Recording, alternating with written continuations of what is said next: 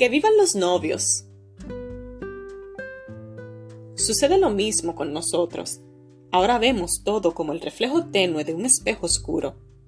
Pero cuando llegue lo perfecto, nos veremos con Dios cara a cara. Ahora mi conocimiento es parcial, pero luego mi conocimiento será completo. Conoceré a Dios tal como Él me conoce a mí. Primera de Corintios 13:12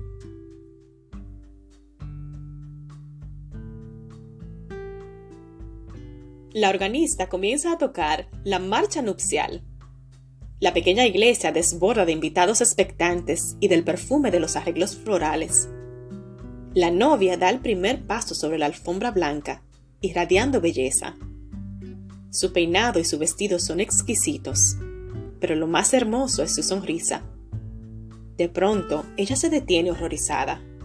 Allá adelante, donde debiera estar parado el novio esperándola, hay un espacio vacío. ¿Dónde está el novio? La boda no puede continuar sin él. Imaginarnos un cielo sin Dios sería tan ridículo como una boda sin un novio. Lo mejor del cielo será disfrutar de su presencia. Hace unos días hablaba con una amiga que pasó por la dolorísima experiencia de perder a tres bebés. Ella me dijo que encuentra solaz en Dios, pero que le gustaría que Dios la abrazara. Ella está añorando el cielo. Está deseando poder verlo cara a cara y tener una relación sin obstáculos ni impedimentos. Lo mejor del cielo es que podremos conocer a Dios como Él nos conoce, íntima y profundamente. Podremos ver al Rey en su hermosura, reflejadas en su mirada, en los ojos del novio más amante, conoceremos nuestro valor y belleza como nunca antes.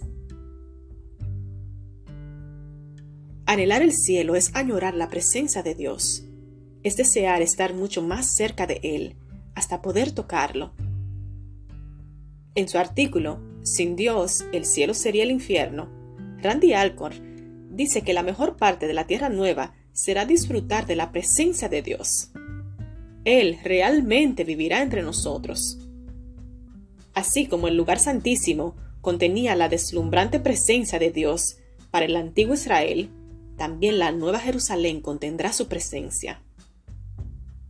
El mayor milagro de la Tierra Nueva será nuestro acceso continuo y sin obstáculos al Dios del esplendor eterno y del deleite perpetuo. Será algo absolutamente incomparable. Señor Jesús, añoro el día en que pueda verte y abrazarte por primera vez. En ese glorioso día podré rozar con las yemas de mis dedos las cicatrices de tus manos y decirte cuánto te amo.